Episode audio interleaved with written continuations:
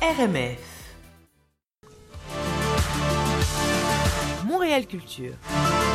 Salut Eddy. Salut. Salut. Comment allez-vous tout le monde? Mais très très bien, on Oui. a la tête dans les étoiles, j'ai envie de te dire. Oui, c'est ça. Hein, c'est ça. Ben, écoute, vous allez avoir encore plus après, après la, la- la chronique, vous allez voir. Aujourd'hui, on reçoit Olivier Hernandez, en plus, qui est le directeur du planétarium Alcan Rio Tinto.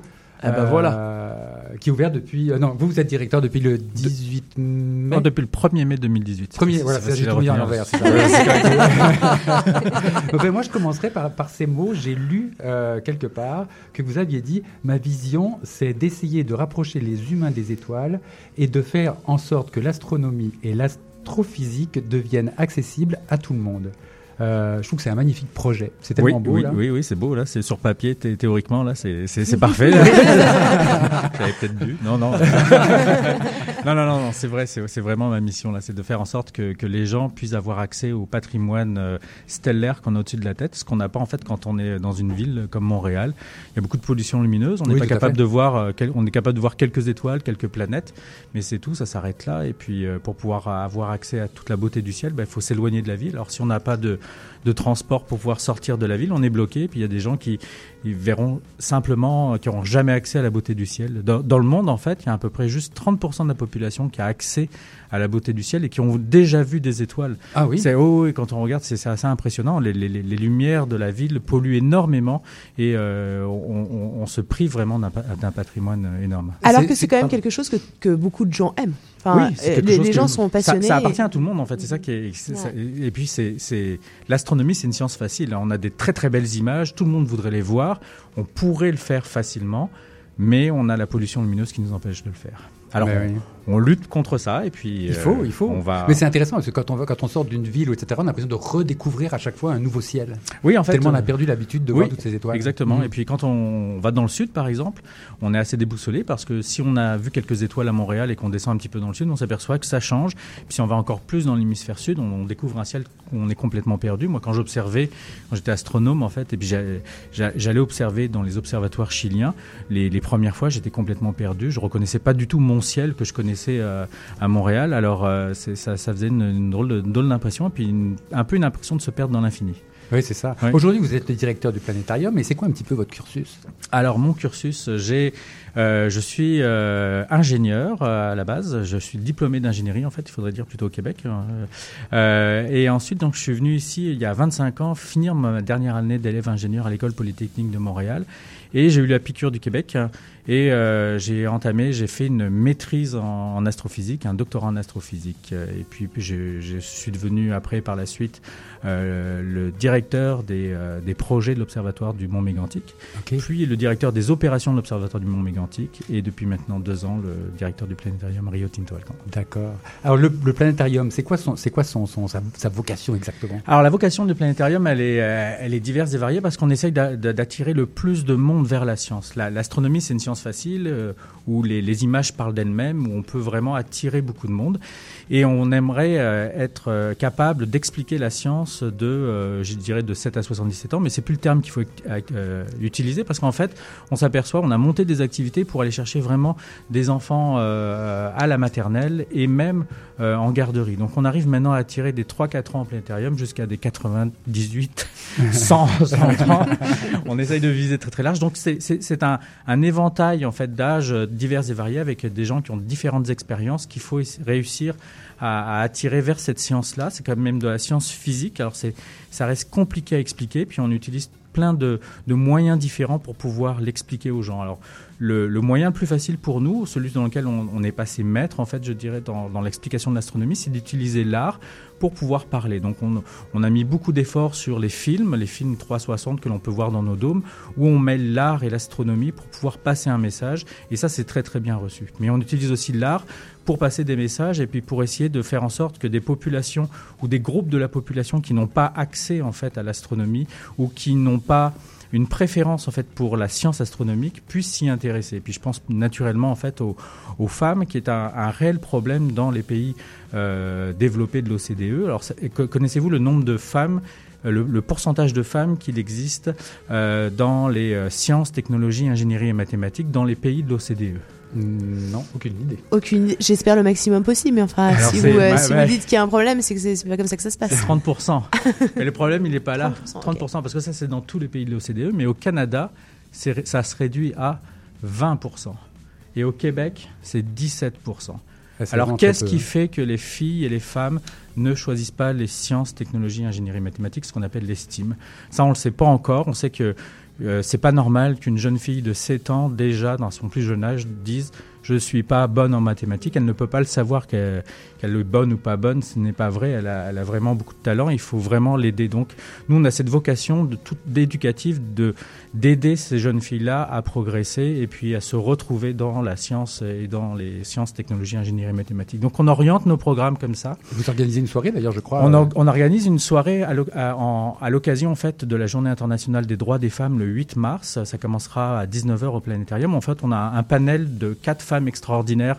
Euh, on a Valérie Bécard, la, directrice de recherche de Elementi. On a Isabelle Tremblay, qui est euh, la, directrice des astronautes à l'agence spatiale.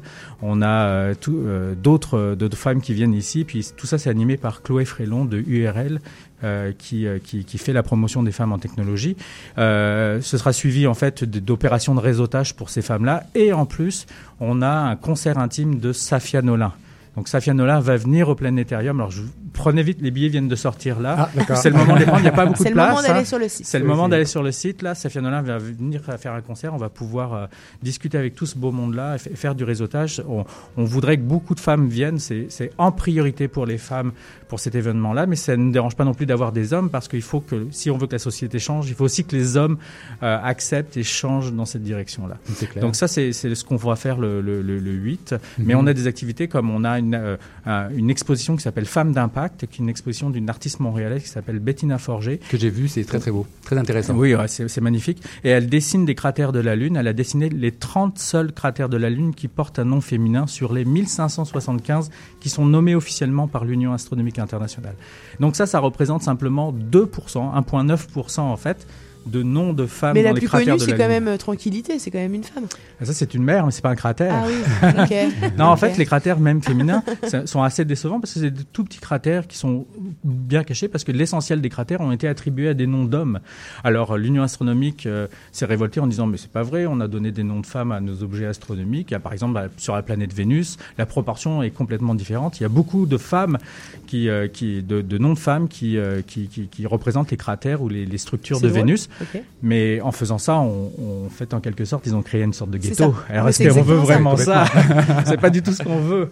Alors c'est cette sensibilisation qu'on veut amener aux gens et cette problématique et on veut essayer de trouver des solutions pour pouvoir aller plus loin euh, et, euh, et faire en sorte que la science représente tout le monde, non seulement les hommes, non seulement les femmes, mais que ce soit off- offert en fait ouvert à tous euh, et à toutes pour pour pouvoir progresser. Mais alors moi je suis étonnée parce que c'est quand même une activité, bah, on, on va pas se mentir, dans les activités euh, pour enfants, il y en a plein qui sont quand même euh, extrêmement pénibles, enfin qui sont pas euh, adultes compatibles. Oui. Là le planétarium c'est vraiment adulte compatible, c'est-à-dire qu'on passe On- une bonne journée, euh, qu'on soit Oui.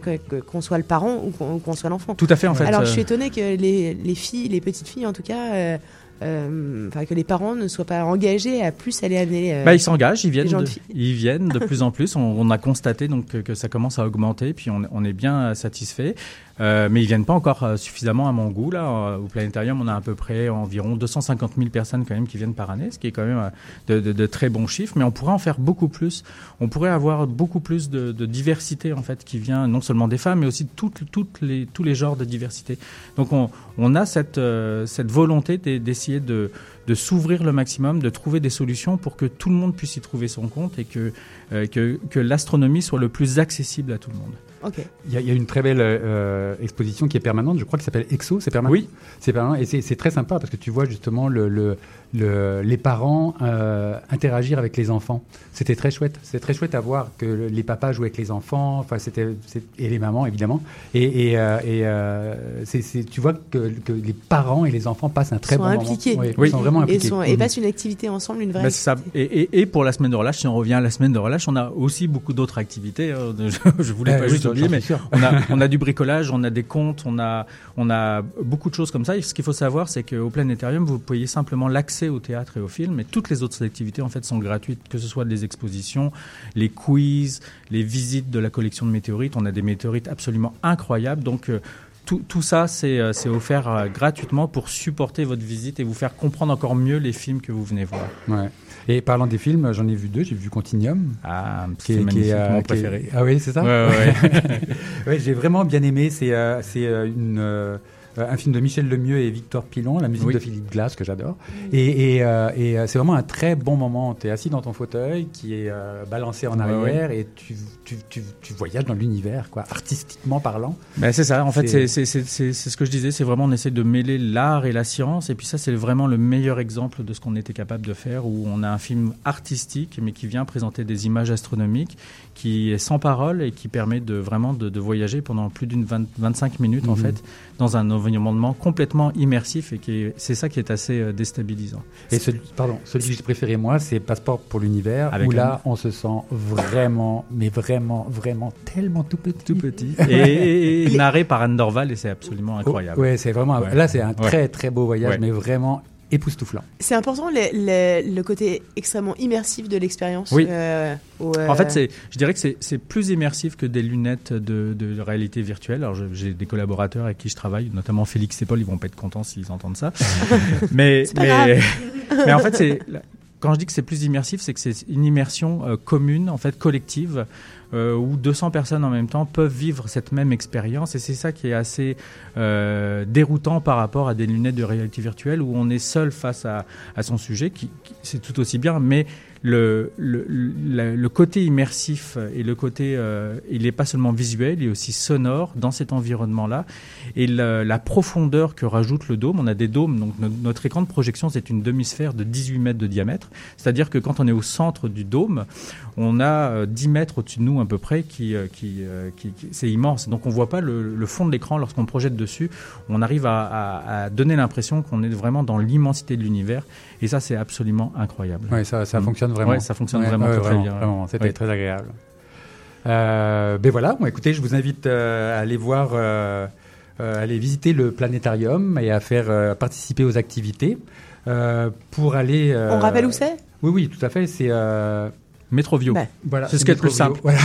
Allez-y en métro. C'est super important. C'est important que, vous en parliez parce que c'est compliqué euh, l'accès. Oui, drôle. en ce moment, en, fait, en, fait, en ce moment, la STM fait des travaux d'agrandissement de son garage. Donc il y a une passerelle et il faut suivre les indications pour pouvoir s'y rendre. Mais l'avantage, une fois qu'on passe la passerelle, on tombe dans un no, euh, no car lens, on dirait. on n'a vraiment aucune auto. C'est le calme, le, assuré. On a une vue incroyable sur le planétarium et sur notre exposition Origine, qui est une exposition de photographie euh, gigantesque sur la Terre. C'est vrai. Euh, et, et, et, vraiment, ça, ça, ça nous permet vraiment de relaxer dès qu'on a quitté la passerelle. On est loin de la circulation et c'est vraiment très très agréable. Et c'est accessible quand même malgré tout. C'est une passerelle qui est prévue pour être accessible, donc il n'y a, a, pas de problème. On peut venir dès, Dès qu'on arrive à la passerelle, en, fait, on voit, on voit le, planétarium juste en face. On a juste à aller tout droit et oui, on tombe dessus. Exactement. et puis pour, pour avoir de l'info ou réserver ses places, c'est sur espace au singulier pour la vie.ca. Et puis je voulais vous parler d'un autre. Oui, parce euh, qu'une fois qu'on est dans le dans ce dans ce coin-là, hein, il y a quand même plein d'activités aussi qu'on peut mixer avec les euh, avec l'activité du planétarium. Il y a notamment euh, bah, le biodôme. Alors le biodôme, on va juste en parler deux minutes. Il va réouvrir au printemps. Il va réouvrir au printemps, donc pour la semaine de relâche, il ne sera pas ouvert, ça c'est sûr. Mhm. Mais euh, Réouverture au printemps. Et puis on peut voir euh, également. Euh, une super expo qui est rare apparemment parce que ça s'appelle Les plantes étranges de Madame Z. Ok, j'adore. Le, jardin botanique ouvre le laboratoire très particulier de cette dame-là parce qu'elle n'est pas là. Donc elle est absente du 26 février au 26 avril. Elle est partie dans le sud. L'histoire ne le dit pas. Partie, mais c'est bien, tu vois. tu es plus au courant que nous. Et donc, donc, comme on fait dans son laboratoire, une excursion surprenante et fantaisiste pour toute la famille à travers les serres, les serres euh, laboratoires de cette fameuse Madame Zend qui n'est pas là. On y découvre des plantes étranges, euh, géantes, euh, succulentes, énigmatiques, animales même, mmh. et, et, carnivores. Euh, la visite se veut interactive et pleine de surprises. On peut y, euh, on peut y patenter des pièges à la manière de Madame Z, c'est-à-dire qu'elle a laissé ses plans apparemment et on peut fabriquer des pièges. Ah, c'est je trouve ça extrêmement drôle parce que c'est extrêmement ludique. On va en reparler tout à l'heure également euh, dans notre chronique business parce que évidemment notre invité cette semaine eh bien parle c'est ludique du, aussi du divertissement, de, de l'entertainment. Mhm. Ben oui, c'est ça, c'est ça. Et je trouve ça vraiment sympa les, les voilà, tous, tous, les, tous les musées, tout ce qu'on peut apprendre, mais tout en se divertissant. Et puis c'est intelligent, ouais. Et puis ces belles idées, ces belles idées d'ouvrir un laboratoire de cette Madame Z qui n'est pas là. J'adore. Vraiment génial. on a l'impression d'aller fouiller dans les vieux papiers. mais on fouille littéralement, on construit des, des, des, euh, il y a des bricolages assez, euh, importants à faire et tout ça. C'est vraiment une très très belle expérience. Et puis ça nous permet aussi de découvrir des plantes qu'on n'aurait pas l'occasion de découvrir. Et puis ça fait des années, en fait, euh, des mois, en fait, qu'ils les cultivent pour pouvoir les amener à maturité. Donc tous les techniciens et les, et les employés du, du, du, jardin botanique pour qu'elles soient prêtes exactement pour ces deux mois-là, deux mois intenses. Waouh, c'est génial. C'est des plantes vraiment rares et euh, exceptionnelles à voir. Bon, ben hâte de voir ça. En tout cas, je trouve ça génial parce qu'en fait, là aussi, c'est pour les enfants de 0 euh, jusqu'à jusqu'à 13 adultes. Oui. jusqu'à les enfants de, de 77 ans. Mais voilà. Et plus, d'ailleurs. Merci beaucoup. Merci. Avec plaisir. C'était Montréal Culture.